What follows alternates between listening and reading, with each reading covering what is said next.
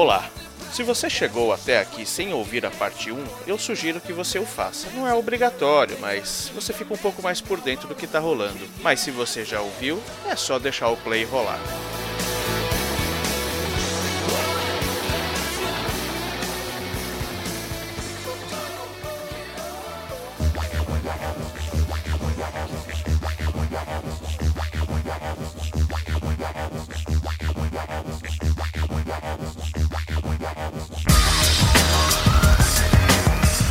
Pois é, Fabioca, você recebe o que você dá. Ok, assim né? dizia New Radicals. Pois é, e aí o que deu na NASCAR em 98 na categoria principal? O tal de Jefferson Gordão conseguiu fazer alguma coisa? Jefferson Gordão. Cara, ele não era gordão, não, era uma magricela, cara de, cara de moleque, né? Já comia o churrasco e bacon dele lá, mas ele era mó, mó magricela. Enfim, né? E em 98 ele, ele faturou o terceiro campeonato dele. Olha só, né, em 98 a NASCAR, né? A, a Associação Nacional de Automobilismo Stock Car, estava comemorando 50 anos de existência e naquele ano chamava a Winston Cup Series, que aí o principal sponsor era a Winston, que acho que era uma marca de cigarros, não não vou lembrar agora. Enfim. É, houveram 33 corridas oficiais e mais algumas para exibição. 33 corridas é corrida pra caramba, meu. Não, é aquilo que você falou num outro programa aqui. Os caras corriam o ano inteiro, acho que só não corriam no Natal e no Ano Novo. Mais ou velho. menos isso. Os caras quase corriam duas vezes por semana nessa levada. Né? Peraí, show da Ivete Sangalo, né? 35 shows no mês. Por aí. Enfim, né? Dos fabricantes de, de carros, afinal eram stock cars, né? É, você tinha a Ford, a Chevrolet e a Pontiac. E naquele ano a, a Ford tirou o Thunderbird e colocou o Taurus, né?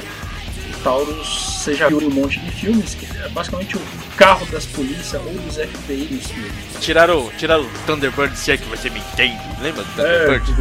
percebe. Se é que você me entende. Como é que era?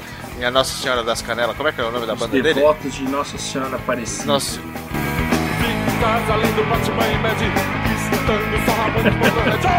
Bom, vamos lá, agora que eu estraguei a linha de raciocínio, vamos lá. O Taurus, o carro dos polícia. Linha de raciocínio, o que que você disse? Sim, meu. Ah, tá. Nossa, não sabia que tinha isso aí, não. Da hora. Enfim, né? O... Como é que você chamou ele? Jefferson Gordão? O Jefferson É, Gordão. bom, lá, os, os, os gringos chamam ele de Jeff Gordon. Enfim, né? Que, que se aposentou já, inclusive. Se aposentou É, recentemente, acho que- né? acho que em 2014 se aposentou, fez uma corrida. em 2015. Mas pouco tempo. Não sei se foi a virada desse ano agora ou anterior, mas faz pouco tempo. Em 98 ele venceu lá o terceiro campeonato dele, né? Ele faturou aí pela temporada 9 milhões e 300 mil dinheiros gringos, né? Atualmente são Trumps, né?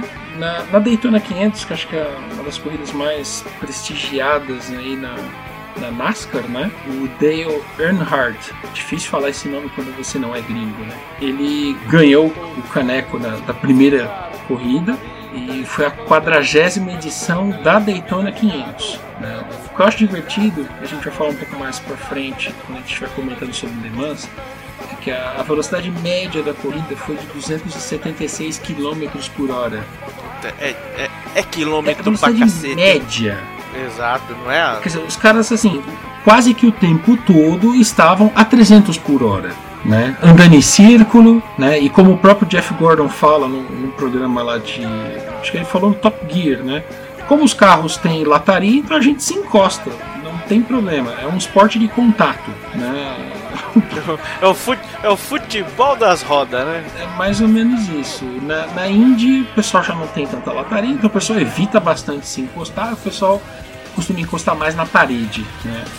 É, Às vezes uns nos outros. Mas na NASCAR, os caras não se importam muito de trocar tinta, fazer uns ajustes no para-choque do cara da frente, esse tipo de coisa. Ainda falando do Jeff Gordon, né? Ele, ele venceu 13 corridas, né? Numa sequência de quatro vitórias consecutivas. Então, engraçado que essas, essas corridas poderiam ter sido mais corridas consecutivas. Uhum. Né? Entre a corrida 16 e a 24, além das quatro vitórias consecutivas, ele venceu sete. Então ele venceu uma e outro cara venceu, aí ele venceu as quatro e outro cara venceu e ele venceu a outra. Então assim, teve. Se não fosse por pequenos detalhes, ele teria. um- Ele, ele, ele teria. eh, Fazendo as contas aqui, de 16 a 24 são 8, é isso? Hum, é, oito, corridas. corridas. Oito corridas consecutivas.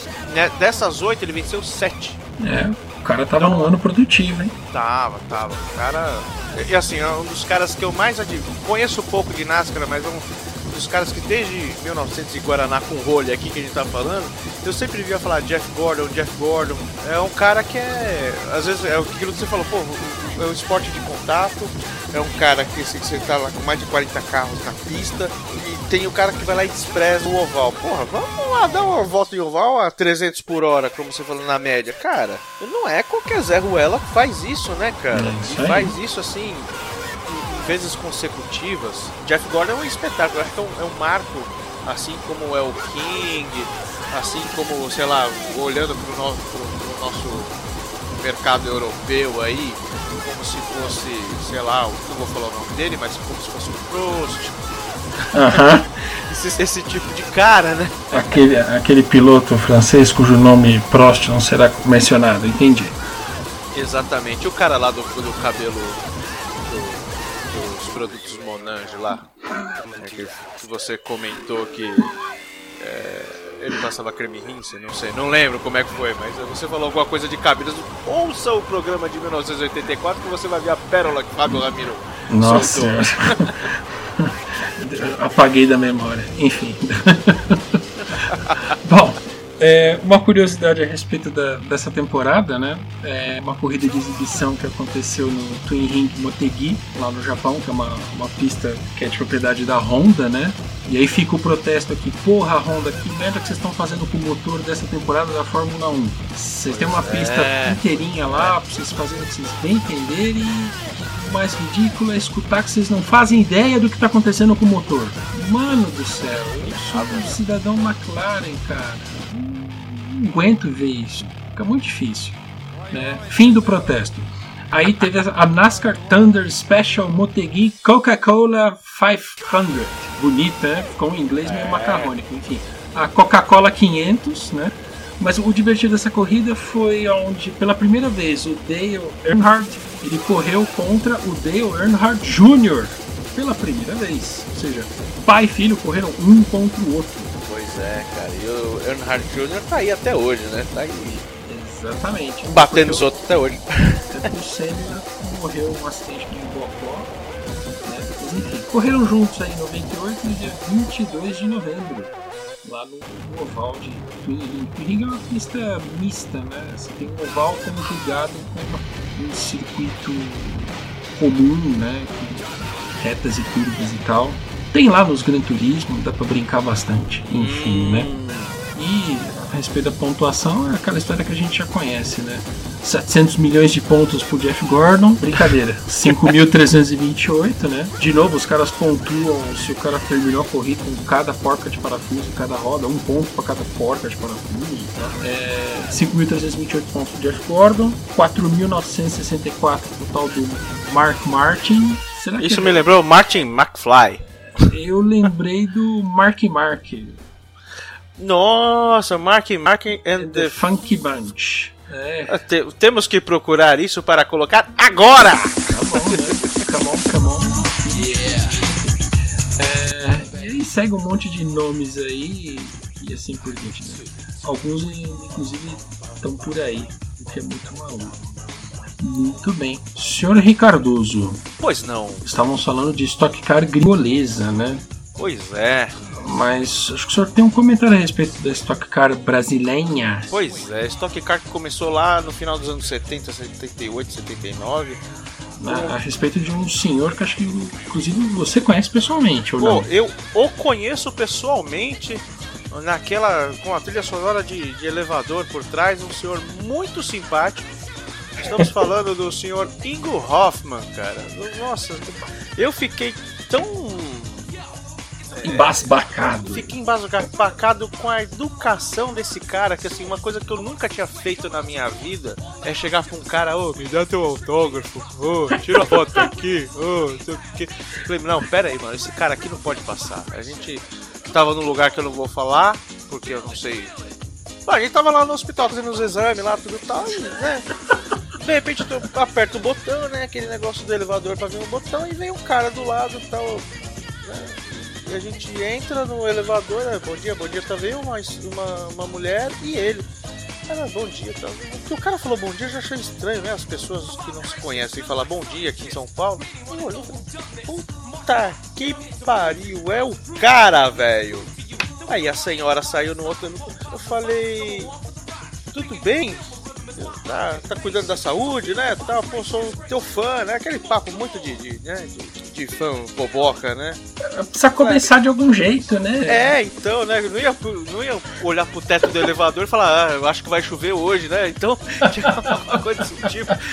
E aí ele falou, é, tem que cuidar tal. Eu até brinquei, falei, poxa, eu também tô me cuidando aqui, que foi na época que eu consegui emagrecer. Eu falei, eu tenho que me cuidar porque eu não tô cabendo no kart, né? Eu falei, poxa, você corta, é, a gente brinca, né? Tal, pá. Você não se incomoda de tirar uma foto comigo, não? Cara, eu saí todo torto na foto e ele todo sorridente, aquela, né, aquele sorriso característico do Ingo Hoffman e tal.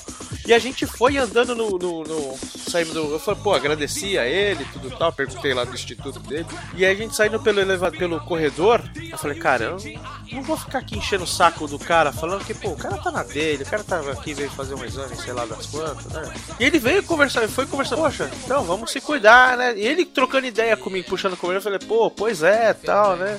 E eu olhando pro celular, pô, tem uma foto com o Ingo Hoffman, né? falei, pô.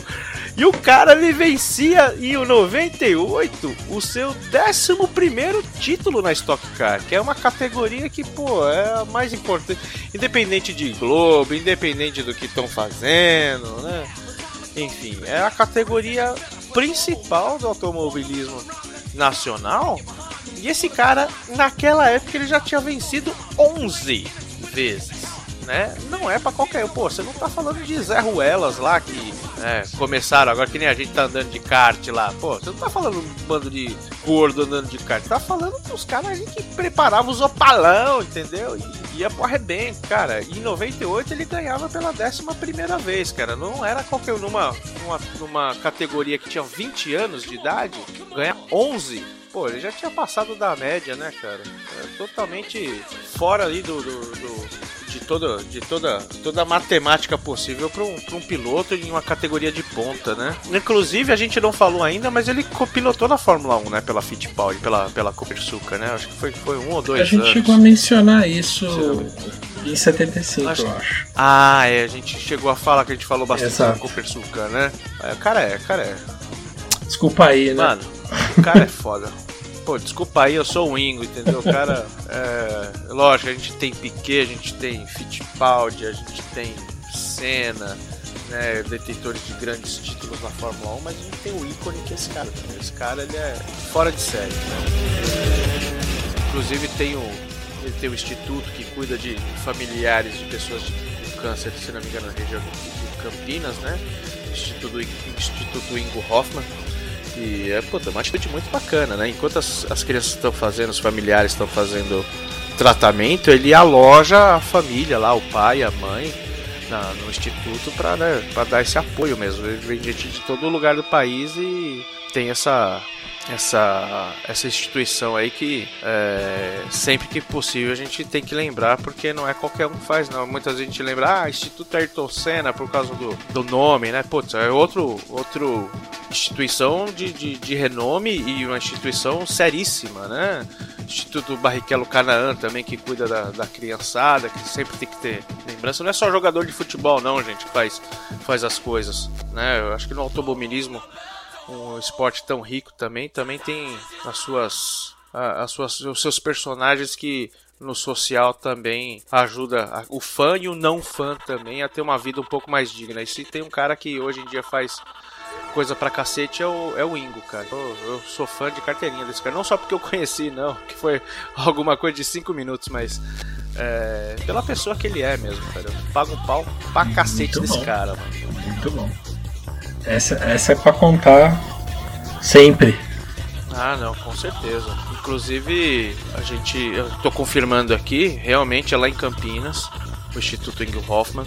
Fica na rua Márcia Mendes, 679, no bairro São Geraldo, Bosque das Palmeiras, em Campinas, cara. Então, se você quiser contribuir lá com os caras lá, é só entrar em contato com eles. O telefone é aqui em São Paulo, né? Campinas 19 3287 5834. Autoradio também é social. É isso aí, tem que se ajudar, galera. É ou não é? Vamos lá. E, inclusive, é, existem pessoas que não conseguem compreender o que, que é uma banda, o que, que é rock, o que, que é rap. Uh, por exemplo, taxistas que confundem uma baita banca, banda de rock com um System um fodão, né? Então, você tem que dar instrução pra esses caras. System of a Down não é um rapper, mano. System of a Down é uma puta banda que eu mal conhecia e eu fui conhecer recentemente, né, por uma falha. E, cara, você curte System of a Down? Ou você curte System of a Down? Cara, eu queria conhecer mais o, o System, o Fadão, porque deve ser uma figura única igual o Tio Ingo. Mas é o Tio Ingo, né? ele tá num outro, numa outra liga, num outro patamar, não vamos misturar as coisas não. Mas fiquei curioso com o System e o Fadão. É? Agora, do System of a Down, acho que eu já escutei música assim, mas cara, não conheço, não conheço, so sorry, não conheço. É, então, eu também não conhecia muito. O nosso estagiário de plateia, Thiago, também deu uns toques aqui. Inclusive, ele que escolheu a música que nós vamos tocar aqui, né? Em, em 98 eles lançavam o primeiro álbum dele em junho, né? Com dois singles, um que é o Sugar, né? Conhecida também, e a outra que eu acabei de esquecer. Deixa eu ver o que, quem que foi single aqui dessa da pleura. Eu acho que foi uma meio que baladinha. É estranho falar System of a Down com baladinha, né? Ah, eles tocaram mais devagarzinho. É, Spiders foi a que eu tinha escolhido, mas aí o Thiago falou, pô, não, pô, toca, toca Raul. Daí eu falei, puta, beleza, vamos tocar Raul então. Então eu, eu achei, assim, como eu não conhecia assim como você, quando você ouvia aí, talvez eu não queria te, te sugestionar, mas eles têm umas levadas altas e baixas, assim, eles brincam bastante com os instrumentos e lembrou um pouco Toy Dolls, cara, uhum. né? Uma coisa meio freak, assim, em alguns momentos. Imagina, sei lá, que fosse um Soundgarden. Uhum aí entra Toy Dolls, aí entra Soundgarden, entra Toy Dolls. Então, sei lá, quem tá ouvindo a gente aqui que já conhece os caras aí há, há 20 anos, pode achar que é uma, uma impressão maluca, mas foi o que eu senti quando escutei esse primeiro álbum deles. Cara, bom, cara, muito, muito, muito bom, cara. O que, uma coisa que impressiona quando você escuta esse álbum específico é que eles fazem um som muito pesado, mas é trabalhado, né? Não, não é um rock melódico, sei lá, como, sei lá, Nightwish, esse tipo coisa, né? Mas eles conseguem fazer uma coisa que é inteligível, não é uma, uma aquela cacetada gratuita que você escuta lá que o cara tá lá arrebentando a bateria, arrebentando a guitarra, arrebentando o baixo tudo ao mesmo tempo. Então foi uma coisa que me impressionou de, da capacidade técnica desses caras, né? E a gente não falou de capas ainda. A capa é uma mão aberta, né? Foi inspirada num cartaz antifascista da Segunda Guerra Mundial, que foi projetado por um cara, por um artista chamado John Hartfield, Hartfield para o Partido Comunista lá da, da Alemanha, né? Esse partido era contra o Terceiro Reich e tal, né? E no título, o, o, o, texto do cartaz no original era uma mão tem cinco dedos. Com esses cinco, com esses cinco dedos agarram um inimigo. E o slogan, né, acabou inspirando aí um pouco do, do, do, do texto que vai na contracapa do álbum que diz a mão tem cinco dedos capazes e poderosos, com, com a capacidade de destruir bem como criar. Além dos caras serem fazerem som de macho, os caras são criativos, os caras são filosóficos. Eu até anotei aqui que foi uma coisa que eu senti na hora que eu tava escutando esse álbum. O System o Fodão não é uma pancada gratuita, né? É uma pancada trabalhada. Então você quer ver um, escutar um som de qualidade, é, eu acho que esse primeiro álbum do System of a Down tem o selinho Auto Radio, cara. Está instituído o selinho Auto Radio. Selinho não, o selo Auto Radio, por favor. É, senão vou achar que a gente ficar dando beijinho nas capas dos álbuns também não vai dar certo. Ah, é verdade, ó. Tem esse outro lado, tem outra, outra conotação. E, e falando em selinho, me lembra termo naquela época que surgiu chamado nu metal. Eu pensei que era nude pelado, mas eu lembrei, pô, né, é, é gringo, né? Não deve ser nude pelado. Metal pelado. É, vai saber, né? Os caras sentem calor, né? P- Pois é, né? Tem, tem uns caras que tocaram no, no Hollywood Rock que os caras quase que tocavam pelado aqui. O Hot Hot Chili Peppers tocavam pelado. Mas, pô, deve ser nu metal. É, o, o, o Anthony Kids tocava vestindo só uma meia. Uma meia. É, então ele não tava pelado, né? Ele ainda Um, tinha uma meia. um pé da meia só. Ah, E não tava no pé. ah, tava ali. É, cobrindo lá os Países Baixos. Puta que pariu, que desagradável. Ó, você falou do hardcore com relação ao System o fodão, né? De novo a história dos rótulos, né? Metal alternativo, né? metal pelado, né? O new metal e heavy metal. Então. É, não tem um rótulo que rotule tudo, né? É uma é. miscelânea do cacete, né? no- tem- tô olhando aqui rapidamente, né? né, Ganhou o prêmio de melhor performance de hard rock em 2006. Cara, é tudo misturado. É. Tudo misturado. Eu Acho que os gêneros ou os rótulos eles te dão uma ideia do que que você vai encontrar ali, mas não, esses rótulos acho que não definem os caras. É legal escutar e tomar suas conclusões. aí. Com certeza. E ainda no New Metal, você conhece Spawn? Conheço. Aquele personagem meio morcegóvico do, da Image Comics, né? Teve até um filme. Acho que lá pra 98 teve um filme, 98, 2000 teve um filme. Sim, sim, sim. Não. Que as, as trilhas eram sempre duetos entre bandas, né? Isso, exatamente. Uma puta trilha sonora, cara. E eu. A capa o dele senhor- era cabulosa. cabulosa. O senhor, como grande conhecedor da, do segmento quadrinístico, também conhece Todd McFarlane, né? O criador do, do Spawn, Sim, senhorita. né? Grande desenheiro aí, rabiscadeiro. Conheço, conheço. Esse cara, velho, esse cara desenhou a arte do, do Korn, outra banda de metal pelado, que teve uma. Teve um, um, um vídeo, o primeiro vídeo do, desse álbum Follow the Leader do, do- de 98, todo, todo estilizado com a arte do Todd McFarlane. Não sei, você lembra desse vídeo? Você chegou a ver? Sim, sim. É, era da. Freak on a Leash, Isso, não era? Fica na lista. Tô tentando lembrar o nome da música. É isso aí mesmo. Cara, era muito louco aquele. Eu falei, nossa senhora, os quadrinhos tá, tom... tá tomando conta do... da parada. Aí daqui a pouco veio Marvel, que lançou Homem-Aranha, né? A Sony e tal. Tudo por causa deles. Tem, um, tem uma história maluca, bizarra na gravação desse álbum. Levaram a sério drogas, sexo e rock and roll, né? Todas, a- o álbum inteiro foi gravado no meio de orgia. Então é aquele negócio que a gente vê que se fala do, do, do artista em geral, né? Pô, chama lá as primas, chama as irmãs das primas, abre umas garrafas aqui de cachaça, leva as parangas, as coisas erradas e tal. A faixa que abre o álbum It's On, o vocalista cantou no meio de uma orgia, mesmo no, no- no- aquário, lá onde ele tava fazendo a voz, né? Tinha várias mulheres ali fazendo sexo oral uma com a outra, caras agarrando outros caras, as minas agarrando outras minas, as minas e os caras se entrelaçando. Diz que foi uma Sodoma e Gomorra, uma coisa absurda. Tanto. E, e- e chegava num absurdo que assim, o cara era vocalista, mas ele chegou num ponto e falou: Eu não vou gravar voz se não tiver aqui uma, um punhadinho de maconha pra fumar agora. Pô, pô, peraí, você, é o vocalista de uma banda. O vocalista canta, você não quer cantar? Não, se não tiver um punhadinho de maconha aqui, eu não vou gravar o meu álbum. né? Então a, a loucura era tanta que é a mesma coisa que um motorista não querer dirigir. Ah, não não quero, não vou, um abraço. Eu não sei, usando um termo que você utilizou alguns, alguns programas atrás, que eu achei muito legal, o uso dessas, dessa caralhada de droga talvez tenha sido realmente uma recreação para fazer um álbum tão cabuloso. Né? Eu não sei se era porque era uma novidade pra gente na época, né? Esse tipo de som, essa mistura de, de rap com rock e tal. Cara, é um puta de um álbum. Você chegou a ouvir ele Não. já inteiro? O álbum inteiro não, só ouvi essa faixa. Só o, o Follow the Leader. Não, o Freak on a Leash, perdão. Freak on a Leash.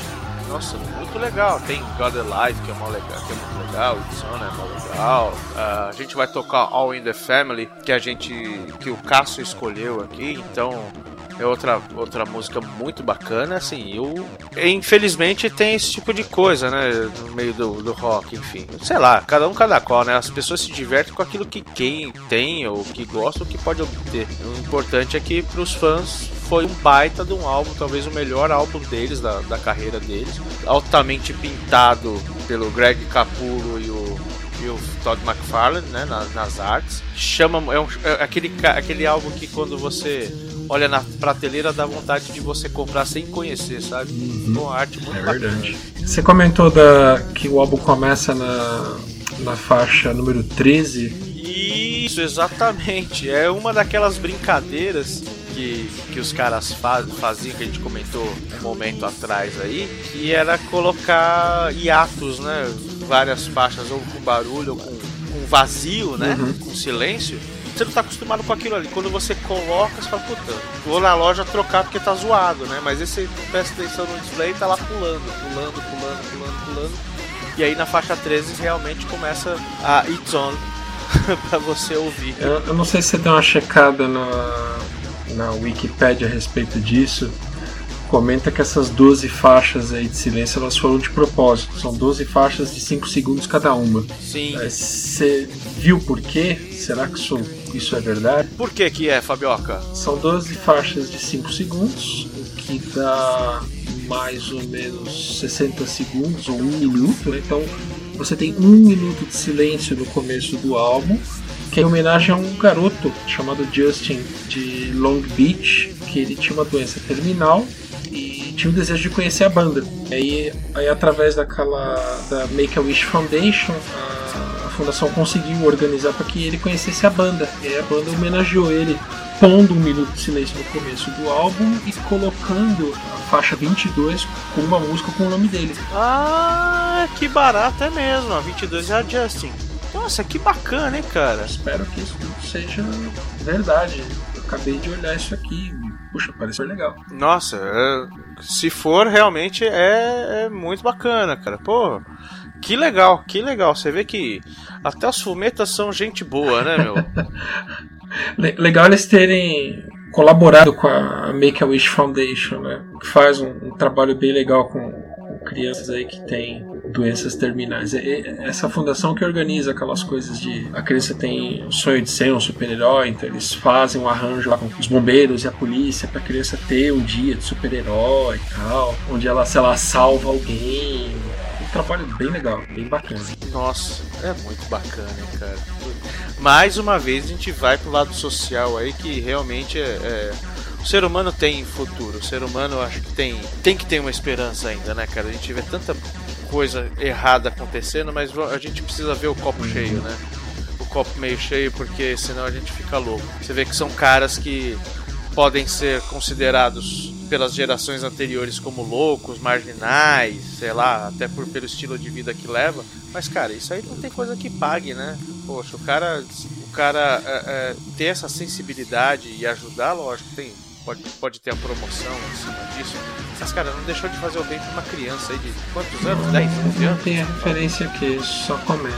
Um cara que gostava de divertir as pessoas e eu acho que a gente falou em alguns programas anteriores, porque ele viu o que as pessoas faziam, né? Via Alice Cooper fazendo, uh, o próprio Ozzy fazendo. Ele falou: Meu, eu quero. O próprio Zé do Caixão fazendo. E ele falou: Meu, eu quero ser um cara desse que que alegra as pessoas, que tem aquela coisa dos anos 50 e 60 do horror, era o Rob Zombie, que a gente comentou lá no começo, que ele, uhum. né, tinha o White Zombie e tal, e em 98 lançou a, o Hellbilly Deluxe, que era o primeiro álbum solo dele, que soava igualzinho o White Zombie. Agora eu te pergunto, quem era Rob Zombie ou quem era White Zombie? Era uma pessoa só, né? Assim como Alice Cooper, uh -huh. assim como Robert Smith no The Cure. Uh uhum. -huh. E em agosto, no mês de agosto ele lançou o seu primeiro solo, né? Que era a me- tinha a mesma levada do, do White Zombie, né? Lançou algumas coisas como Dragula, Living Dead Girl, que a gente vai ouvir, Super Beast. E ele fez,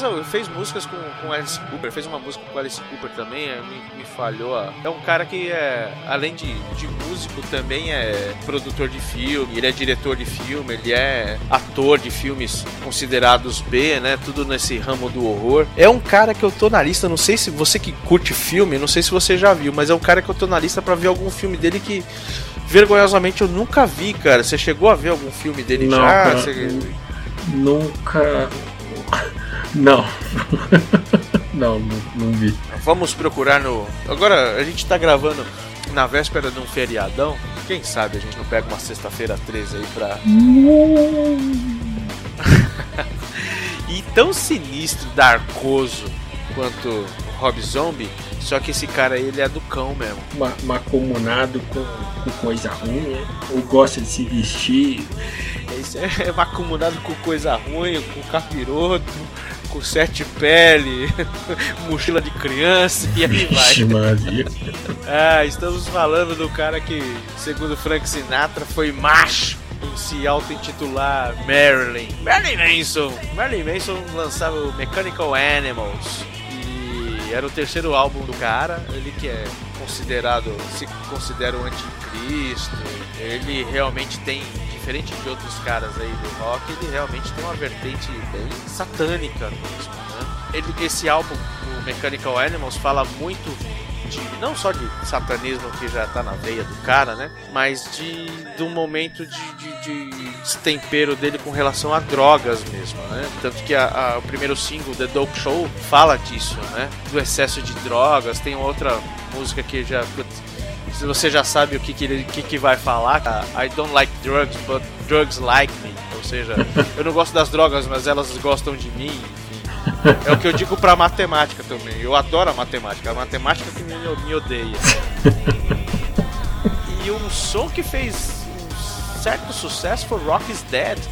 Se não me engano, Rock is Dead estava numa trilha sonora. Não sei se foi do Spawn ou se foi do Corvo. Foi algum filme desse aí, cara. Não, foi do Matrix. Tava muito em voga esse som um pouco mais eletrônico, né? Assim como a gente falou do, do- lá na, na apresentação, a gente falou do Cypress Hill, que misturou rap com um pouco de rock, um pouco de drum bass e tal.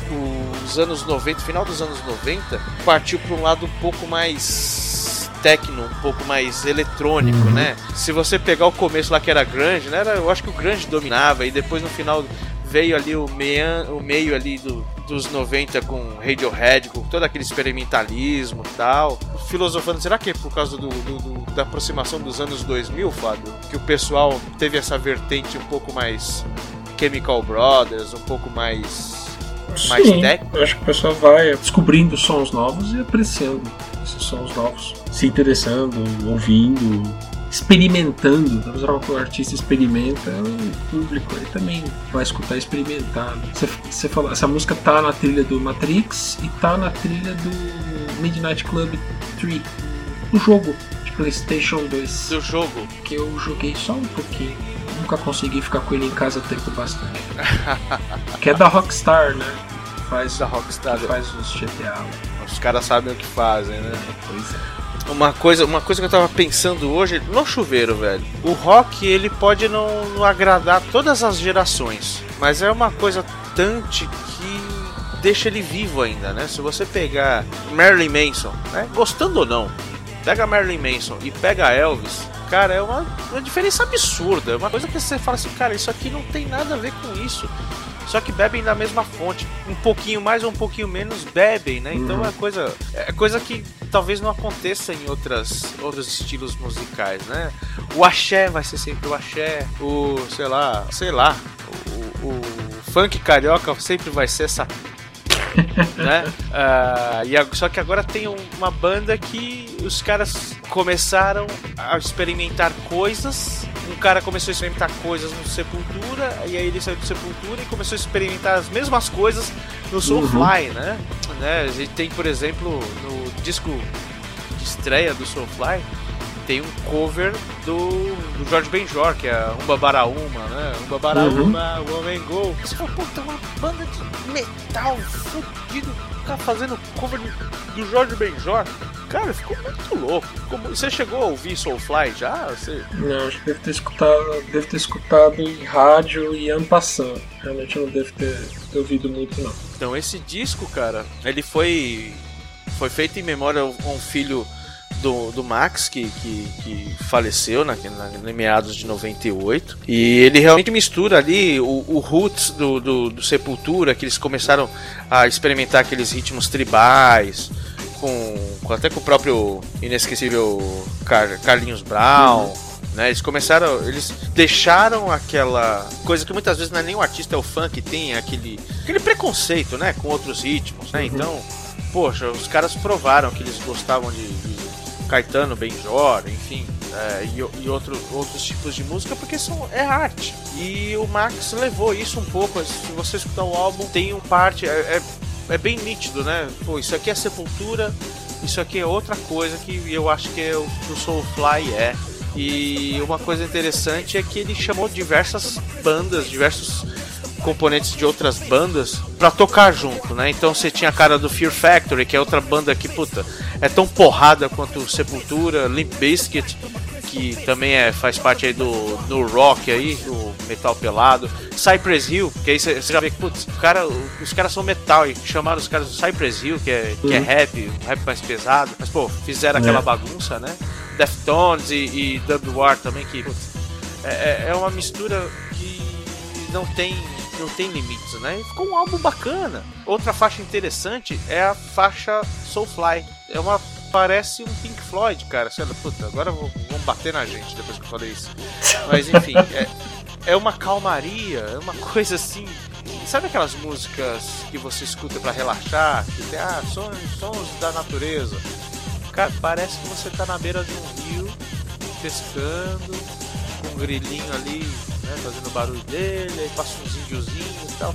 É muito reconfortante. Eu acho que a, os caras falaram, meu, peraí, peraí, vamos dar um sossego pro ouvido dos caras, vamos fazer essa faixa aqui e tudo e tal. É muito, muito bacana, cara. Uma outra curiosidade que eu queria que o filho das unhas do Cássio tivesse aqui, tem uma faixa chamada Song Remains the Insane. É, no começo aparece um, uma reportagem, se não me engano, até acho que até no Jornal Nacional, alguma coisa assim, parece o áudio, é, falando daquele episódio que o Sepultura colocou o símbolo do Sepultura na, na, na bandeira brasileira. Não sei se você lembra desse Lembro. caso. Eles foram presos.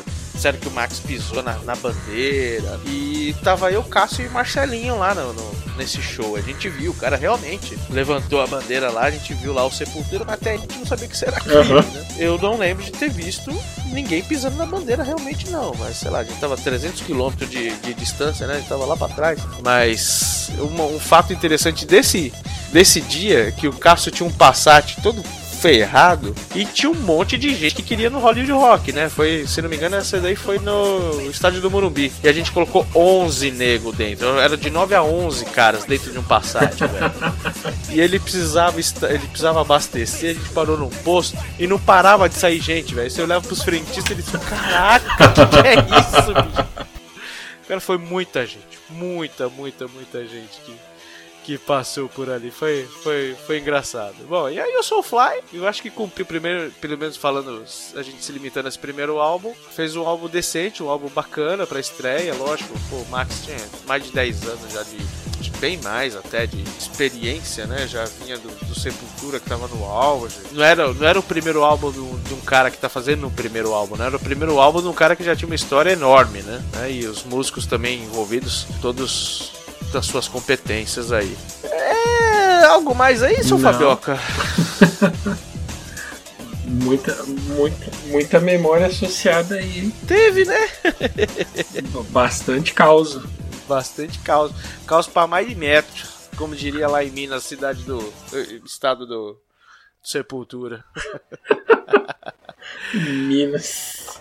Bom, beleza. Então vamos chamar o Flashbackson aqui para ele colocar aí a, as paradas, flashbacks, eu vou escolher. Quer escolher a primeira, Fabioca? Não, prega fogo na, na lista que é legal. Tá bom, então vamos vamos prestigiar os nossos amigos que não estão aqui. Bom, a gente vai, a gente vai escutar Living Dead Girl do, do Rob Zombie, Rock's Dead do Marilyn Manson, o Soulfly com Eye for an Eye, escolhida pelo Cássio, pelo Cássio, Korn All in the Family também escolhida pelo Cássio, e a gente escuta agora o System of Fodão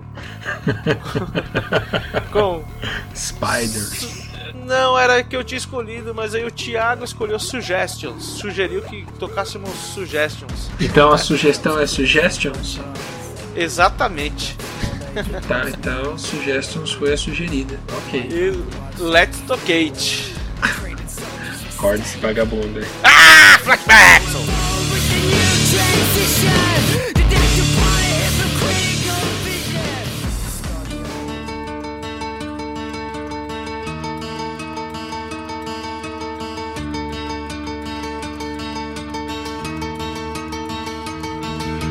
Watching from a post up high, from where you see the ships afar.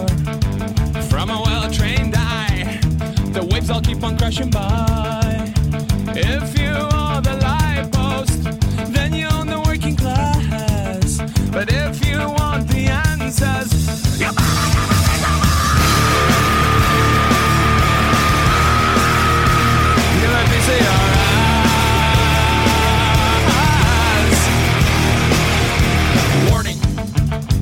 Post-hypnotic suggestions running the ships ashore. The orange light that follows will soon proclaim itself a god. If you your questions, the fog will surely chew you up.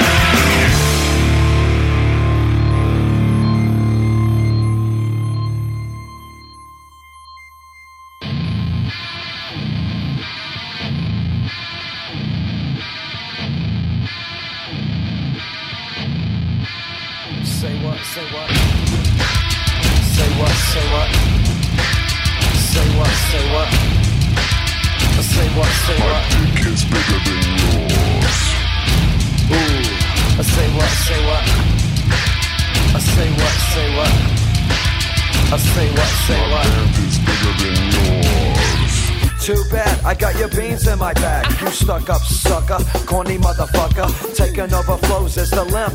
Pimp, need a biscuit to save this group from John Davis. I'm gonna drop a little east side skill. You best step back, cause I'm a kill. I'm a kill. So what you thinking, Mr. Raggedy Man? Doing all you can to look like Raggedy Ann. check you out, punk. Yes, I know you feel it.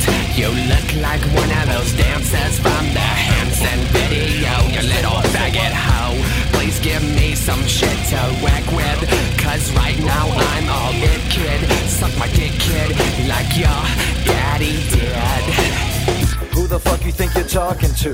I'm known for eating little whiny chumps like you. Whatever. All up in my face with that. Are you ready? But halitosis is all you're rocking steady. Your little fairy, smelling on your flowers. Nappy hairy chest, look, it's Austin Powers. Ah, I hear you tooting on them bagpipes, Clyde. But you said it best, there's no place to hide.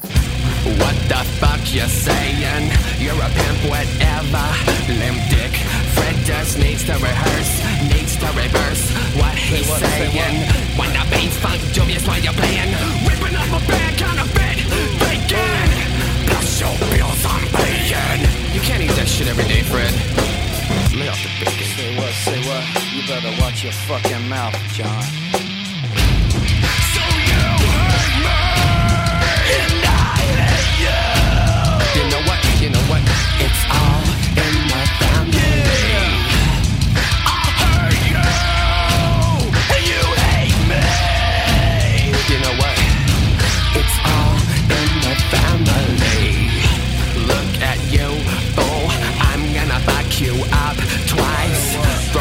Rhymes at me like, oh shit, alright. but Vanilla ice. You better run, run while you can. Can never fuck me up, this It. At least I got a fat original band. Who's hot, who's not? You best step back. Corn on the cob, you need a new job. Time to take the mic skills. Back to the dentist and buy yourself a new grill. Your pumpkin pie, I'll jack off in your eye. Climbing chutes and ladders while your ego shatters. But you just can't get away because it's doomsday, kid. It's doomsday.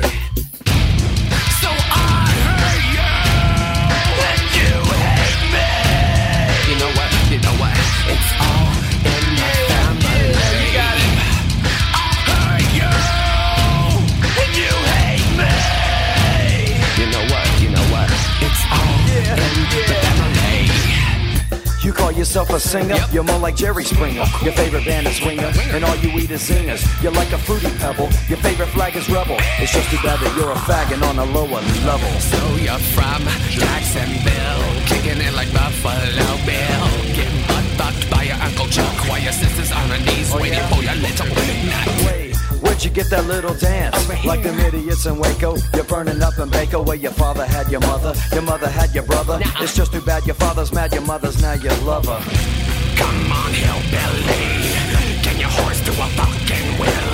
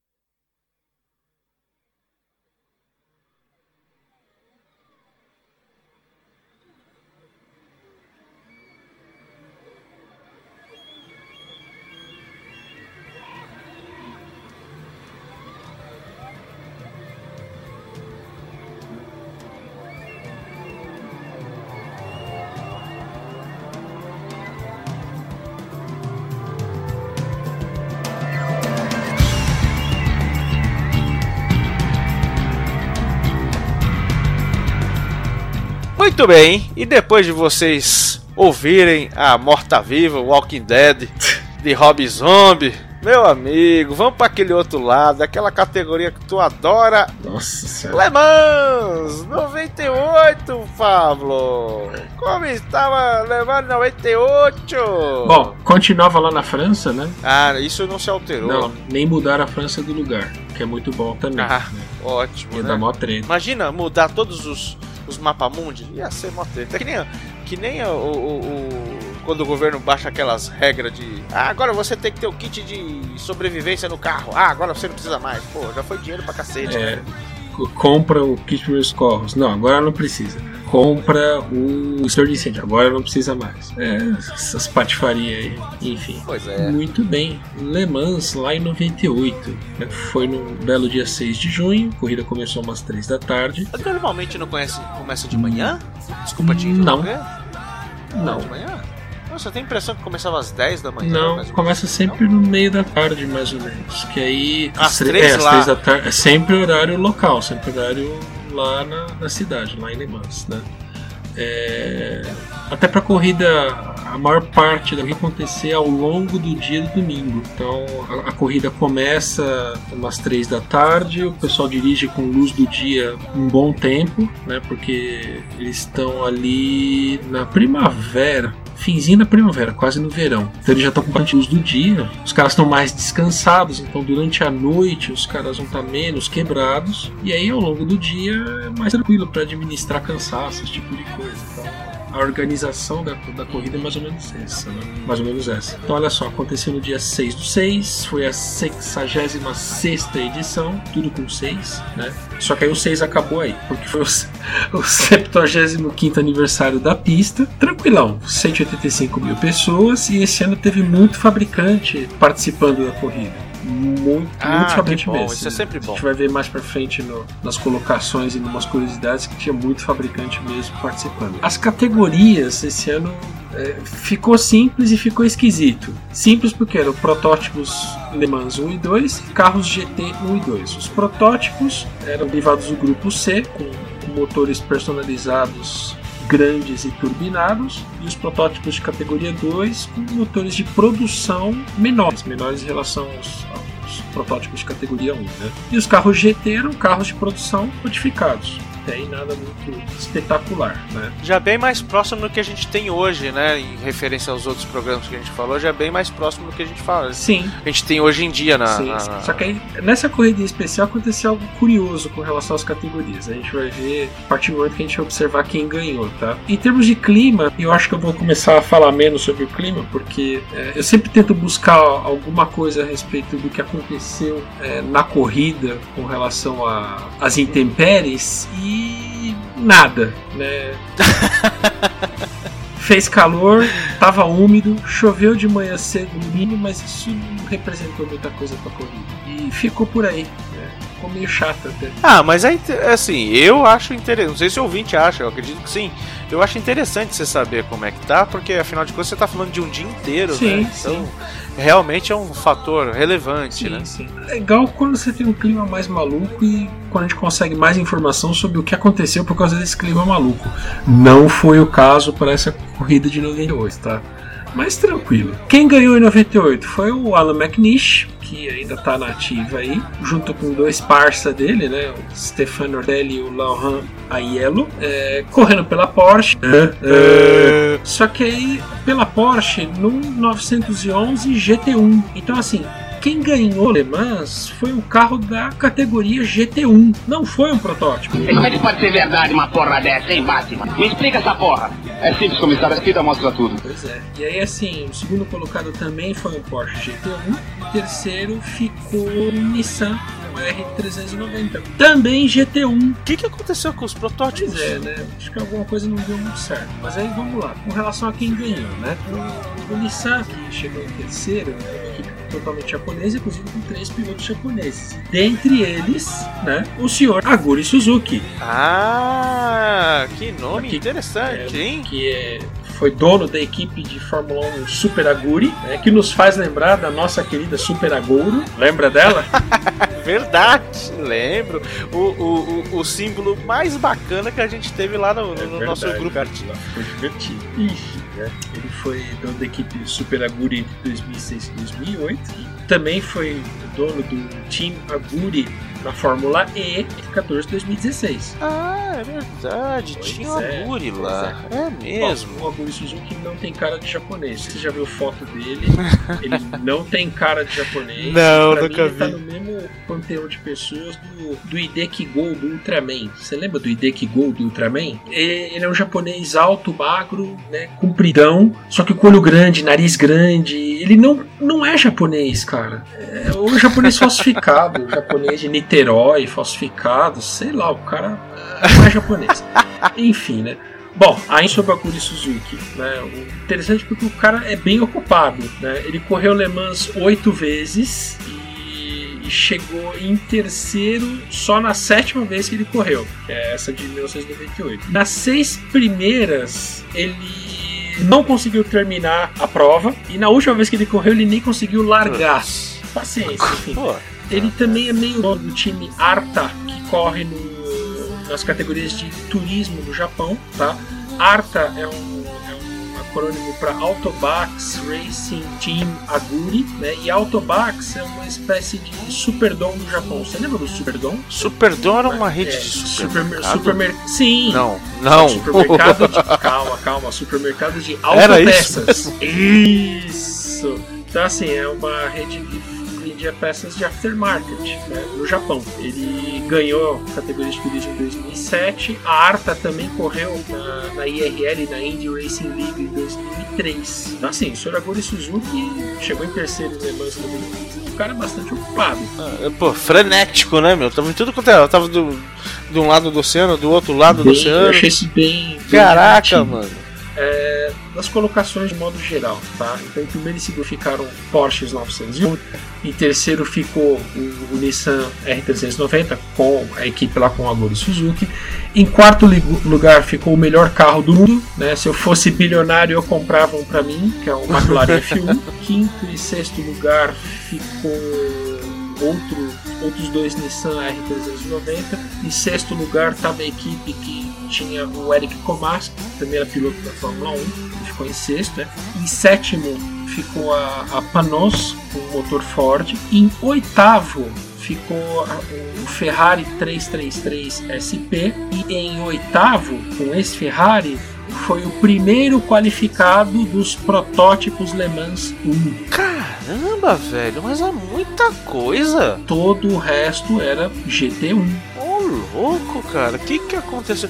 Eu, eu acho que o labo- laboratório não tava com o Dexter lá zoado e, cara. Não sei, cara. oitavo. talvez as, as regras para as categorias nesse ano tivessem algum problema ou ficaram ambíguas e puderam ser interpretadas de um jeito estranho. E aí, sei lá, os carros de produção bem modificados para correr, os carros GT, acabaram dominando a coisa toda, né? Caramba, que bagunça. Que... É uma bagunça boa, né? Assim, Sim. boa, assim que, meu, quanto mais misturado pra gente que vê, melhor. Sim. Então, o primeiro protótipo que qualificou, qualificou em oitavo era um Ferrari. Em nono ficou o Toyota GT1, né, com uma equipe de pilotos japoneses que nessa equipe estava o Keiichi Tsuchiya, que eu não sei se você lembra ou você sabe, ele é o Drift King. É mesmo? Não, não estou ligado, mano. Ele é o King, que aparece lá no Ah, no Velozes Furiosos? isso, no terceiro lá de Tóquio, terceiro. Ah, É, caraca. Não sei se você lembra, eu lembro da cena que o moleque lá tá, tá tentando aprender a fazer o drift naquele Mitsubishi vermelho e tem dois carinha meio que sentado na, na beira do pier pescando. Aham. Um dos caras é o Keiichi Tsuchiya. Puta, olha assim, olha que merda esse moleque. É, be- bem assim, né? Olha assim, puta que bem ano passando. Aí em décimo ficou outro Nissan 390. E aí em décimo primeiro, né, calma que eu vou parar de fazer a colocação, é, ficou um Viper GTS, que aí ele é o primeiro carro GT2. Caramba. Aí eu vou parar de falar das, das colocações agora. O que talvez você não tenha percebido é que até agora eu não mencionei nenhum carro LMP2. Então, eu estou procurando isso, inclusive quando você falou do GT2, eu falei, puta, é LMP2? Não, não era, nem era o LMP2 ainda. Então, nenhum carro LMP2 terminou a corrida. Nossa, ah, tinha alguma coisa muito errada nessa regra técnica, Então, bicho. mas aí, sei lá, eu não sei se fiz um double check nisso porque ficou estranho, né? Tem uns 4 ou 5 sites que eu costumo olhar e cruzar as referências, porque vira e mexe eles têm pequenas diferenças entre eles, né? Então a gente sempre faz esse, esse double, triple, quadruple check entre eles, né? Ah, o, o carro protótipo Le Mans 2 que ficou melhor qualificado, ele terminou em 39 lugar, que ele quebrou, né? É o carro no 22, o carro se chamava Débora, né? Usava um motor BMW, parou o câmbio, quebrou, né? Na volta 102. Muito provavelmente o motor BMW deve ter mais uma vítima, mais um câmbio de vítima, né? Torque dos motores BMW gosta de fazer isso, né? Eles, é, eles, eles gostam por ser o câmbio, né? Tanto que o, o incrível McLaren F1 eles tiveram que desenvolver um câmbio todinho do zero, porque todos os câmbios que eles tinham, padrão de mercado, eram simplesmente mastigados pelo torque do motor. É, aquele carro é muito foda, cara. Se eu fosse bilionário, eu tinha acho que dois agora. Já aumentei, já vou comprar Um, pra, um pra ir pro mercado, outro pra ir na feira, mas- né? então, Ostentar. então tem que ser três, porque e o do Track Day, como é que fica? Ah, é verdade, tá Mas certo. só se eu fosse bilionário. Milionário não dá. O carro é muito caro. Nossa senhora, quanto é um carro desse Eu não assim? sei, ele não fabrica mais, né? Então eu teria que convencer algum louco a me render. Ia dar trabalho, ia custar mó dinheiro. Ia ser mó treta, ia pagar caro pra caralho. Bom, mas até esse é bilionário, então que se. Enfim, né? Então, assim, isso foi das colocações. A, a respeito da pista, né? em 98 já tinham as chicanes, né? É, com aquela regra da FIA lá que nenhum trecho reto poderia ter mais do que 2 km, né? Então, acho que essa regra foi colocada em 90, se não me engano. 90. Então, em 98 já tinha chicanes, a pista tinha 13.600 metros mais ou menos, e a corrida foi completada em 351 voltas. Os caras andaram aí quase 4.784 quilômetros. A volta mais rápida geral foi justamente do Toyota GT1, um dos, né, com o Martin Brundle, que era piloto de Fórmula 1, com 3 minutos e 41, com média de velocidade de 220 km por hora. que cacete, hein, meu? Pois é. O tempo da pole foi com com o Mercedes, o Mercedes número 35, é, a 3 minutos e 35 segundos. Né? Esse foi o tempo da pole. A, a velocidade média da corrida foi de 200 km por hora. Né? Só que o, esse Toyota GT1 conseguiu é, a máxima de 345 km por hora num dos treinos. Nossa senhora, 345 é velocidade de Fórmula É, 1, eu fico pensando que o que, que eles fizeram no carro para eles conseguirem essa velocidade com as chicanes, né? Que sem as chicanes você estica a marcha até onde der e Exato. você chega nessa velocidade fácil, né? até passa disso, sei lá se a, se a condição de motor permitir. né? Com as chicanes eu fico me perguntando o que, que eles fizeram, né? E aí os tempos de acordo com as categorias, né? Por exemplo, os protótipos é, Le Mans 1, né? o melhor tempo foi 3,50, quase 3,51 a 188 km por hora. Curiosamente foi um dos. Peraí, tem um dado errado aqui. Não, tem um dado errado aqui, não vou mencionar, mas foi 3,5 quase 3,51 188 km por hora. Dos protótipos 2 foi quase 4 minutos e 11. Aí os GT1 3 minutos e 44, a 200 por hora mais ou menos, e o GT2 a 4 minutos e 7, a 177 km por hora. Né? E quem fez esse tempo foi o Pedro Lamy, Pedro Lamy, piloto de Fórmula 1. o- deixa eu dar uma olhada aqui na. Os tempos da máxima aqui, o GT2, o Pedro Lamy 4.7, o GT1 3 e o LMP2 4. É. Caramba. O LMP2 é protótipo, mas era motor de produção, então realmente o motor não, não empurrava muito. E eu não, não conseguia achar muitos dados a respeito do carro. Né? Para 84 eu consegui achar bastante coisa, a gente conseguia achar peso, tamanho do tanque, tinha aquela questão dos abastecimentos, né? Que dava uma ideia legal do quanto que os carros tinham que andar com, com É. cheio. Isso aí foi legal. Esse aqui ficou um pouco pobre, não achei muita coisa não. né? Cara, mas dá pra ver pelos tempos que realmente tinha uma, uma diferença absurda aí dos GTs É. pro, pro LMP1, cara. O LMP2 é o que? Realmente, uma baita, uma baita diferença por causa do lance do motor que você falou, né? O motor de produção.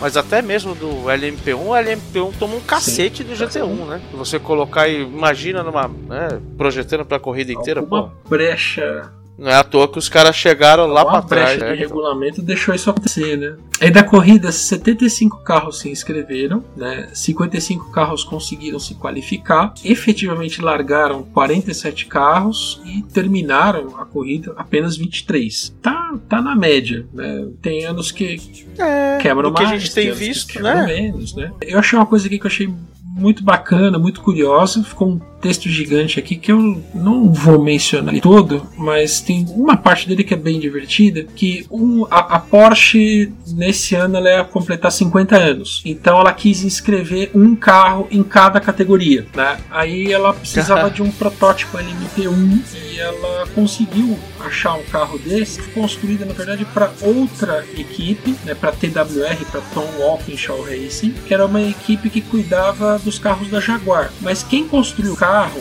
o carro foi construído em 95 por um cara chamado Tony Doe, que eu não conheço, e por um outro cara chamado Ross Brown. Ross Brown, aquele Ross Brown lá da, da, da época da Ferrari, lá do. É, ele da Brown próprio. GP? Ele próprio. Caramba, que barato, Ele cara.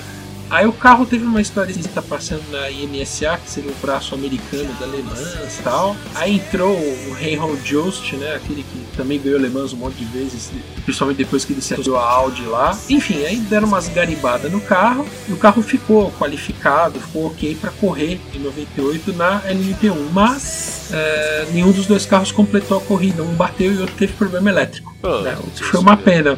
Mas bacana saber que, sabe, o Ross Brown construiu um carro lá em 95, que foi parar em Le Mans em 98. O Ross Brown, né? Que agora é o Bambam técnico da Fórmula 1, né? Exatamente, pois é. Então picou o rodo no ninguém mais, ninguém menos do que o, o tio Bernie, né, cara? Tá pois lá, é, agora né? é, o, é o homem de batuta. Pois é, né? Pelo menos assim, no, no, que tange os assuntos técnicos, é ele que, que manda, né? E uma coisa interessante é que houve um carro híbrido no T8. Né? Já naquela época tinha um híbrido. Exatamente, um Panos, que é um fabricante americano, né? Que ele conseguiu qualificar, mas ele desistiu de correr a prova. Tinha um motor V8 Ford, mas eu consegui descobrir o que, que ele tinha de elétrico dentro, mas estava lá bem registrado que ele era híbrido. Eu imagino que ele não devia ter um desempenho lá muito incrível, porque tecnologia das baterias e do gerenciamento das baterias não era lá muito sofisticada em 98, principalmente para carro, né? E não só as baterias, mas também os motores elétricos, né? Então não sei o quanto que estava maduro para entrar na corrida, mas os caras pelo menos conseguiram qualificar. Né? Eles devem ter desistido, sei lá por que razão. Mas a gente está Ah, talvez até por isso, né, Fábio? De repente os caras olharam que era uma bucha e. Pois não vão passar vergonha, né? Ah, sei lá, vai saber. Mas o, o que é legal ressaltar é que a gente está falando de 1998, né? Hum, Nós, a- Totalmente nós agora estamos né? em 2017 e a gente já está falando de carros híbridos é pelo menos uns 3 ou 4 anos, né? E carros híbridos tanto nos esportes quanto nos carros de passeio. Você hoje em dia pode ir lá na Toyota e comprar um Prius, né? Você pode ir na Nissan e comprar um Leaf, né? A Leaf não é híbrido, não. A Leaf é totalmente esse- Já é uma realidade, entendeu? Não é uma coisa que tá no mundinho dos protótipos ainda, né? E a própria Le Mans, né, já, já usa essa tecnologia há bastante tempo, a Fórmula 1 já está usando já há alguns anos, só que aí a gente está falando de 98, então bacana, né, ver como essas coisas acontecem e vão, vão maturando, né. Enfim, vamos Ah, é. alinhavar essa questão de esse, esse blá blá blá infinito do ser aqui a respeito de, de Le Mans, tá? Não, mas eu acho legal porque você dá um, uma pá de, de, de informação. Eu acho legal, cara. Eu Acho que tem que ter mesmo. Ah, eu acho que eu, Eu que, falo eu, muito. que, eu que não consigo ser profundo. Eu acho que pra quem, pra quem gosta é puta, um prato cheio, cara. Eu Acho que Ó, não é ó. profundo, é prolado aqui, olha só. É, sobre a corrida, tá? E mais sobre os pilotos, né? O piloto mais novo do grid tinha 20 anos de idade na época, é o tal do Frank Montagny, que é um francês que é profissional, ainda corre, né? Correu em várias categorias, correu na Fórmula 1, também pela Super Aguri em 2006. É, esse nome me é estranho. É, a gente não está numa ode ao, ao, ao, ao Aguri Suzuki, tá? Que é- o nome dele aconte- apareceu milhões de vezes na pesquisa, tá? Só que esse piloto atualmente, o Frank Montagny, ele está censo pela FIA por causa de doping, porque ele andou usando uma substância aí em pó que você põe no nariz, que te deixa meio doido e tal, né? Ah, deve ser leitinho. Sim, né? Deve ter usado com Nescau também, ou algo do tipo. Enfim, né? Havia uma mulher na corrida, é, uma então senhorita chamada Cláudia Hurtgen. Eu não sei ler esse U com trema dos alemães, então desculpa aí. Né? É, ela é alemã, ela está nativa, ela chegou em terceiro na categoria GT2, né, em 17 na Olha. categoria geral, e ela continua nativa. Você procurou o nome dela, ela e a como é que é o nome daquela outra moça alemã que corre no Nürburgring? A Sabine alguma coisa. Sabe, sabe de quem eu tô falando? Ah, eu acho que sim. Não me tô ligando o nome à pessoa, mas Tem eu acredito mulher sim. é, alemã que ela é a, a piloto mais rápida do Nürburgring. É a Sabine alguma coisa. Eu sei que o prenome dela é Sabine. É, as duas fazem par aí em competições e tal. Ela também corre lá. Tá nativa, né? E por fim, né, a gente foi falando aí de, de carros, de de pessoas, falou do Drift King e tal. Nesse ano tinha um monte de pilotos da Fórmula 1 correndo lá, né? Além do Aguri, além do Aguri Suzuki que a gente já Olha. falou. Acho que é a última vez que eu vou falar do Aguri Suzuki. Então assim, eu vou uma- numa lista aí dos, dos mais para os menos qualificados aí na corrida, né? Então, e- Só um, só um apêndice aqui. Sabine Schmidt. isso, é isso aí, Schmidt. Schmidt. Schmitz. Enfim, essa mocinha alemã aí, que inclusive tem um tem um quadro dela num dos Top Gear que é muito legal, que ela se propôs a bater um recorde lá em Nürburgring, é, pilotando uma van. E, mano do céu, essa mulher é destemida. Ela senta o pau na van de um jeito que eu fico pensando, se eu tivesse dentro da van, talvez eu tivesse pedido pra sair. Caraca, Mas porque eu sei que a van não foi feita pra fazer o que ela fez. Pois é, então. Entendeu? Mas ela sentou o pau na van. Eu não lembro do tempo, mas foi um tempo enorme, no final o carro é enorme, né? Mas o desafio é esse, É, ela claro. fazer tempo de volta na, na van, né? E ela destemida, cara. Do- Muito legal. Se puderem achar esse, esse programa e assistir, vale a pena. Invertido. Enfim, voltando aos F1 aqui, né? Disse que não ia falar o nome dele, então ele chegou em terceiro, tá? Aí depois veio o Eric Comas em sexto, né? E lembro, o Eric Comas foi aquele piloto que foi salvo pelo Ayrton Senna no Qualify da Bélgica em 92. Que ele deu uma, muito ele deu uma escapada na Blanquimont, perto do fim da pista. Aí ele bateu, ficou desacordado, mas ele ficou desacordado com o pé enterrado no acelerador. Aff, Maria.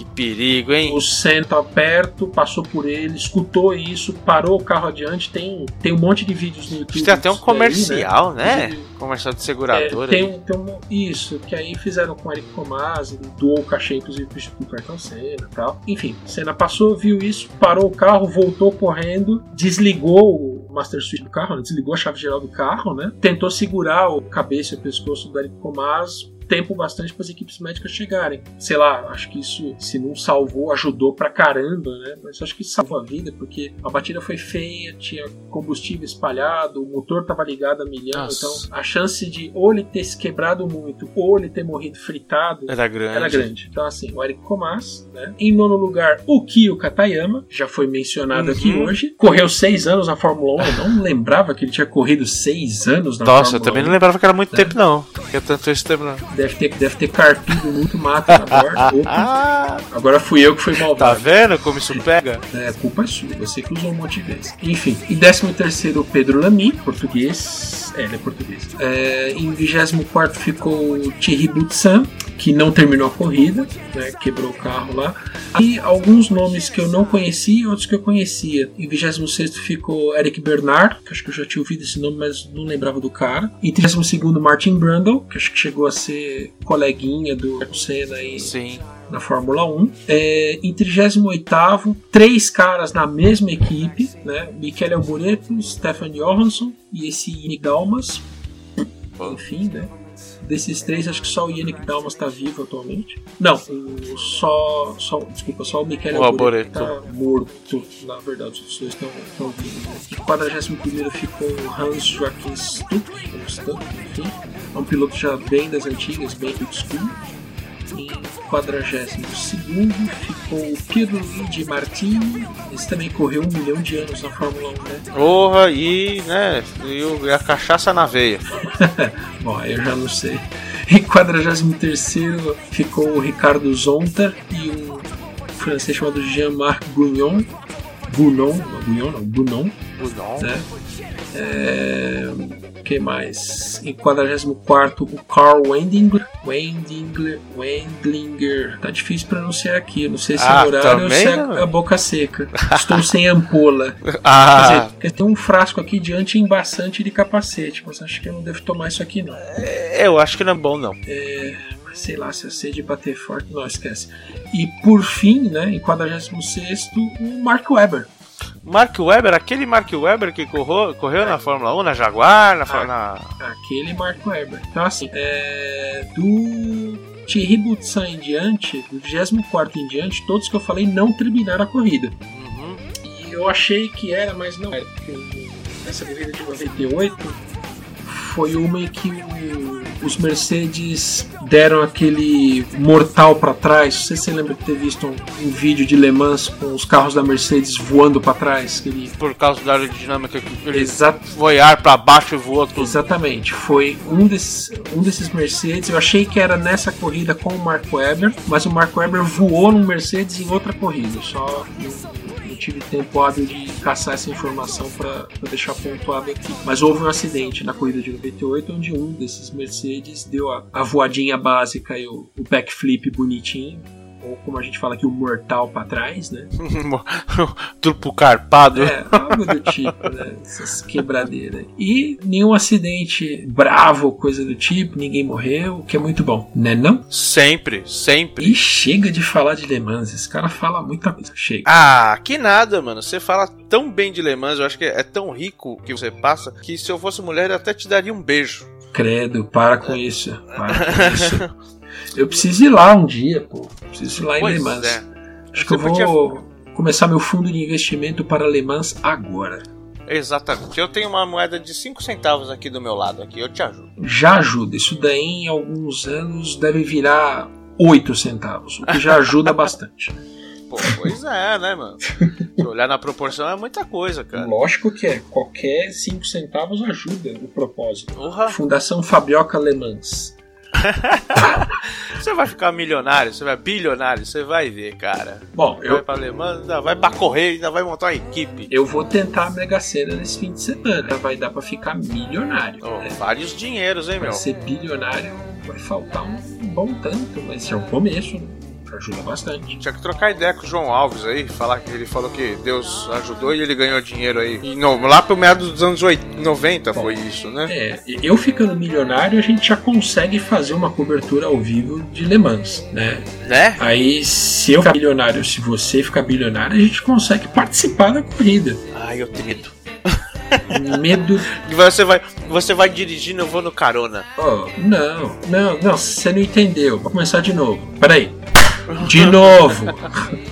A gente participa da corrida. Sabe? Sabe a ideia do instinct? Não é Ah, instinto. tipo, ir lá eu corro uma hora e pouco, duas horas, aí depois você corre um pouquinho, aí depois outro corre. Sabe isso? Então, a gente faz isso. Ah, então tá bom. Eu pensei que era as 24 horas direto. Não, não. É que no outro dia eu preciso sair pra trabalhar, É, sabe? Eu também ia ficar meio cansado e tal, mas, mas se fosse isso, a gente já deixava tudo pronto, entendeu? Já deixava o bilhete único carregado, a marmita feita, não tem problema. a roupa tinha pra trocar de manhã, não tem erro não, cara. Ainda vou fazer isso. Quando ficar milionário, eu vou encher meu único pro ano todo, cara. Não vou ter problema. Nunca mais vou encher aquilo ao longo do ano.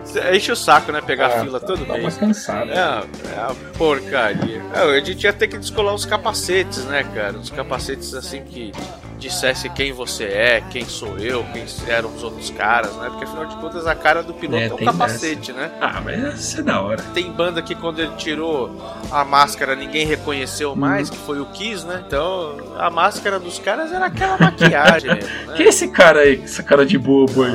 Ah, eu sou do Kiss. Não, para. Pois é, acho que lá pra, pro meio dos, dos anos 80 eles tiraram as máscaras, aí em 97 eles começaram a. voltaram com o lance das máscaras, né? Imagina um monte de pós-adolescente, vamos dizer assim, pra não falar tiozão, porque na época eles já eram tiozão, né? E voltaram a colocar aquelas máscaras de gatinho, aquelas coisas que só o Kiss pode fazer por você. Sabe uma coisa que eu. outra história que eu não sei se é verídica, mas a história é boa? O Kiss se inspirou no Secos e Molhados, lembra os Secos e Molhados lá do, Lembro. do Caetano Nem Mato? Grosso e esses caras. Exatamente. Diz a lenda que o Kiss se inspirou, olhou assim, vamos fazer igual esses caras. E aí surgiu as, as- os lances das, das maquiagens e tal, né? Sei lá. Pode ser. Por que não, né? As datas batem, né? As datas batem. Gosta de copiar as coisas, né? Ah, lembra do, do TTT lá do, do Jorge Benjor? Foi Rod Stewart lá e meteu o Do You Think I'm Sexy? É igualzinho, cara. Só que o Rod Stewart tinha mais possibilidade de né, verbalizar aquilo lá com palavras, né? Enquanto o outro, o Jorge Benjor, era só o TTT, né? É. Enfim. Eu tenho pra mim que o Jorge Benjor dá uma enrolada boa.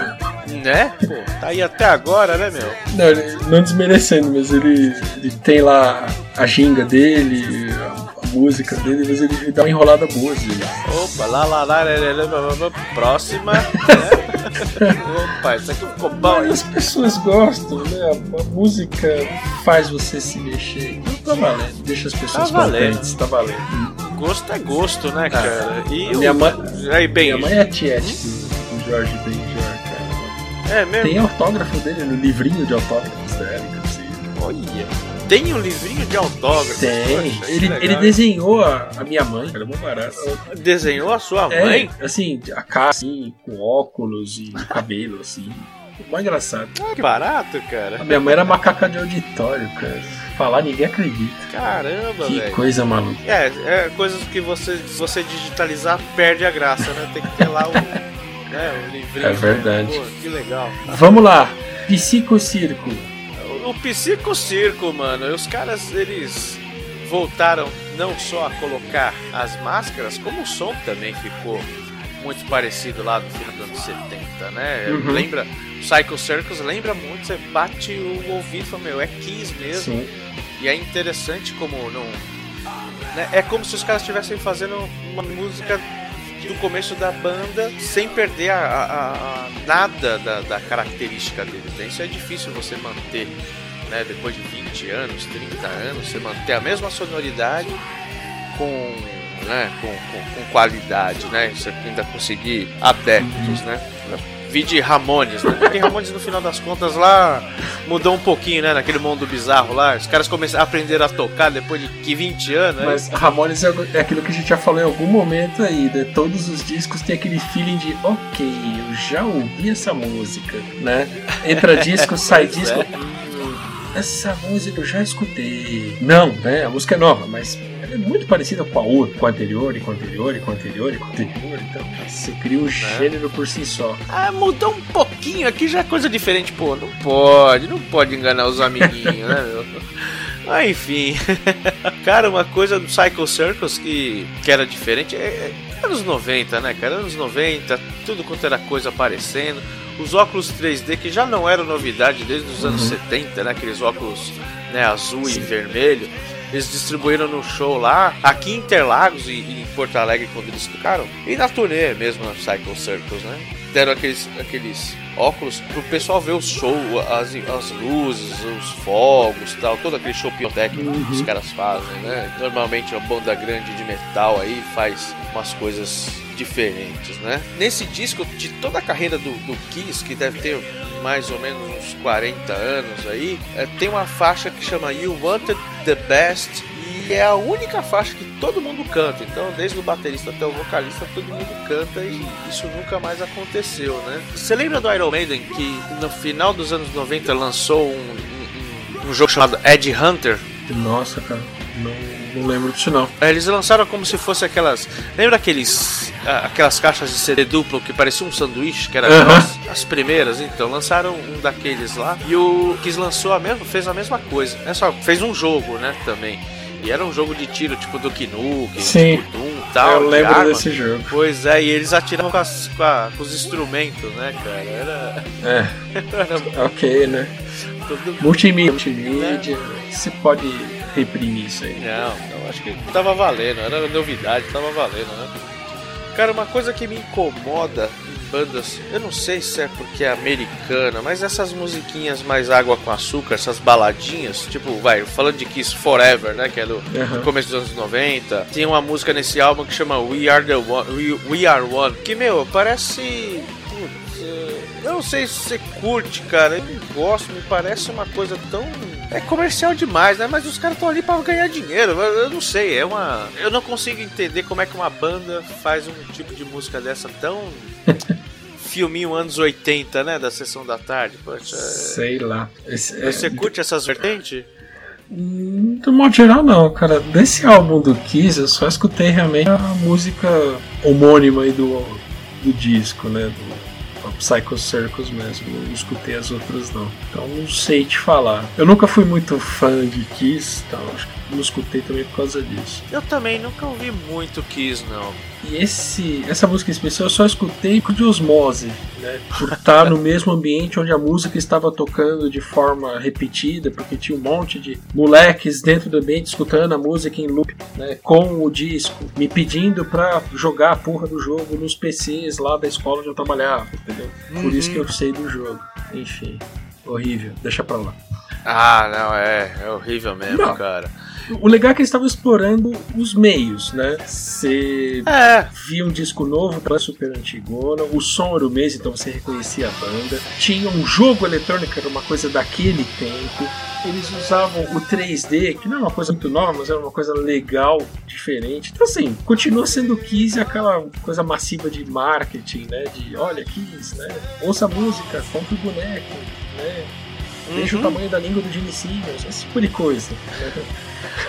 É, Inclusive, você falou de boneco, eu acho que o Kiss foi um dos primeiros primeiras bandas que teve Sim, boneco, é- né? Eles que foram os primeiros tal, né? a fazer esse tipo de merchan, entendeu? De, de vender coisas com o nome, com a cara, com o símbolo da banda. Eles foram os primeiros isso. Eles que, se, se o Black Sabbath é, é considerado o cara que trouxe o terror ao rock, o Kiss foi o que trouxe o marketing, né? O, esse, esse Aham. merchandising ao rock. Né? Isso não sou eu que estou dizendo, isso eu em algum momento no documentário da VH1. Fez todo sentido pra mim, cara. Uhum, sim. Eu lembro de ter visto uma cena lá do museu, sei lá, sei lá se era a casa do Jimmy Seagal. Você tinha assim, corredores inteiros de tralhas do Kiss. Todo tipo de tralha que você puder imaginar.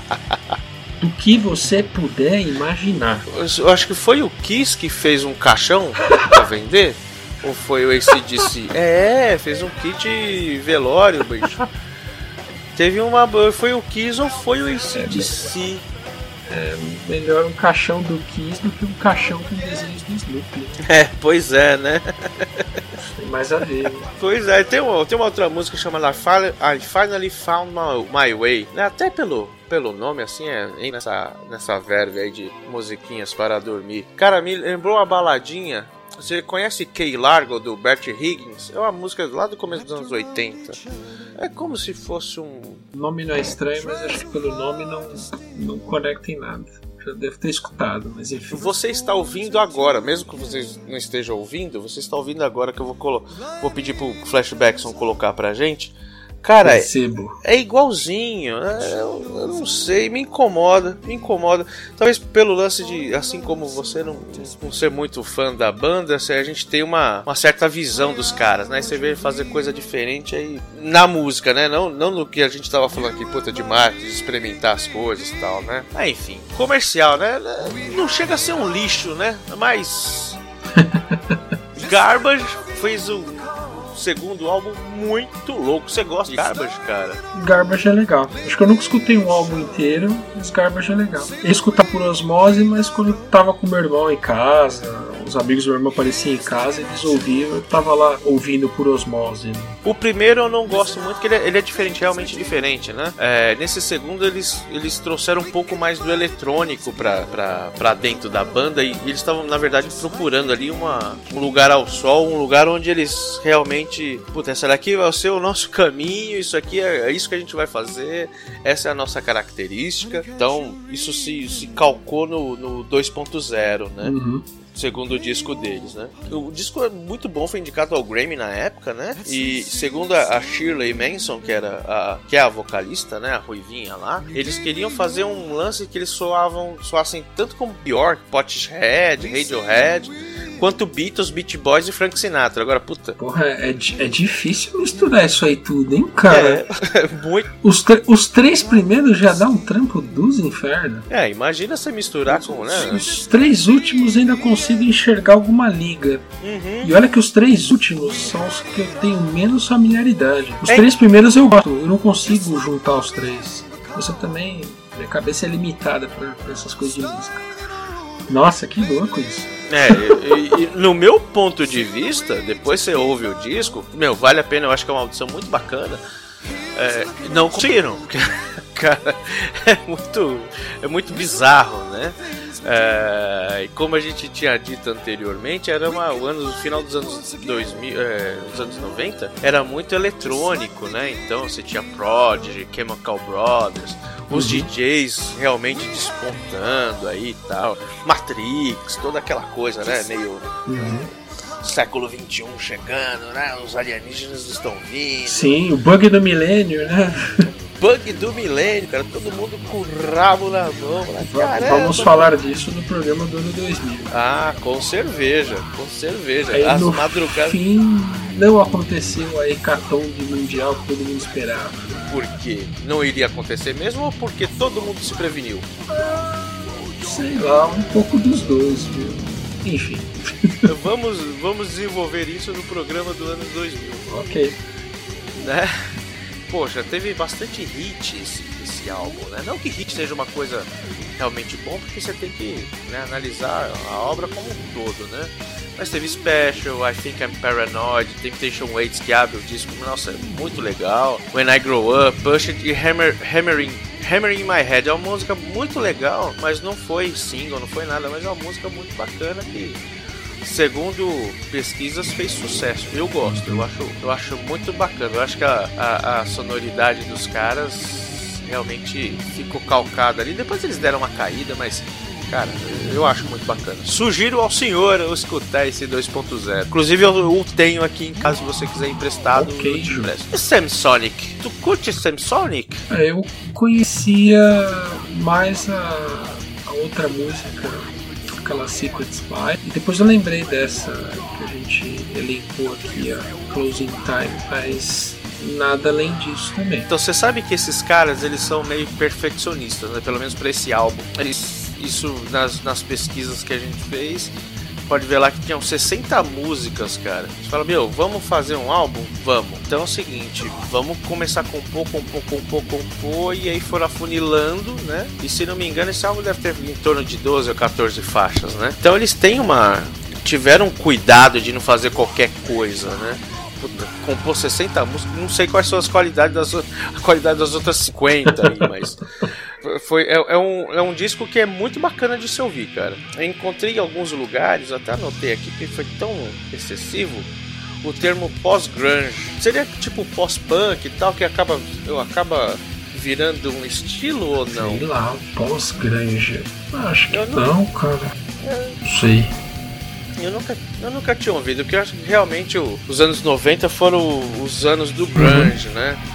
E, e eu não sei se isso é um estilo.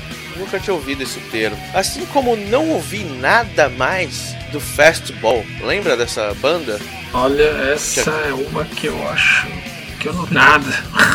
Cara, só tem essa The Way. Quando você ouvir, você, com certeza você vai ligar o nome à pessoa. Eu vou estar indo lembrando. Exatamente, assim como Eric Clapton. Que puta, mano, é o trigésimo. Trigé, é trigésimo que fala? Trigésimo.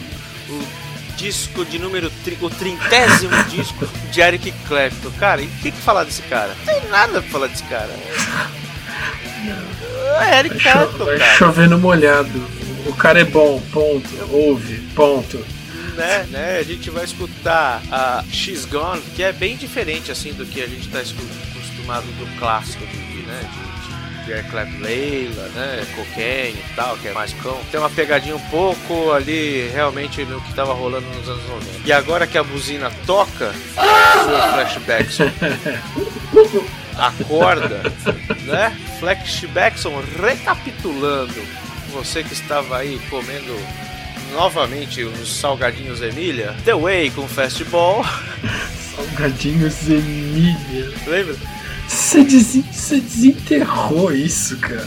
Meu Deus do céu. Voltei pros anos 80 agora. O momento quando eu volto pra cá. Então vamos lá, vamos ouvir o, o, o Fastball com The Way, o Fábio recobrar a memória. Ah? Se, se, Ah? semis- hein? Quem, quem é você falando na minha orelha? nós? É, você é minha consciência? De Dory agora. Dory.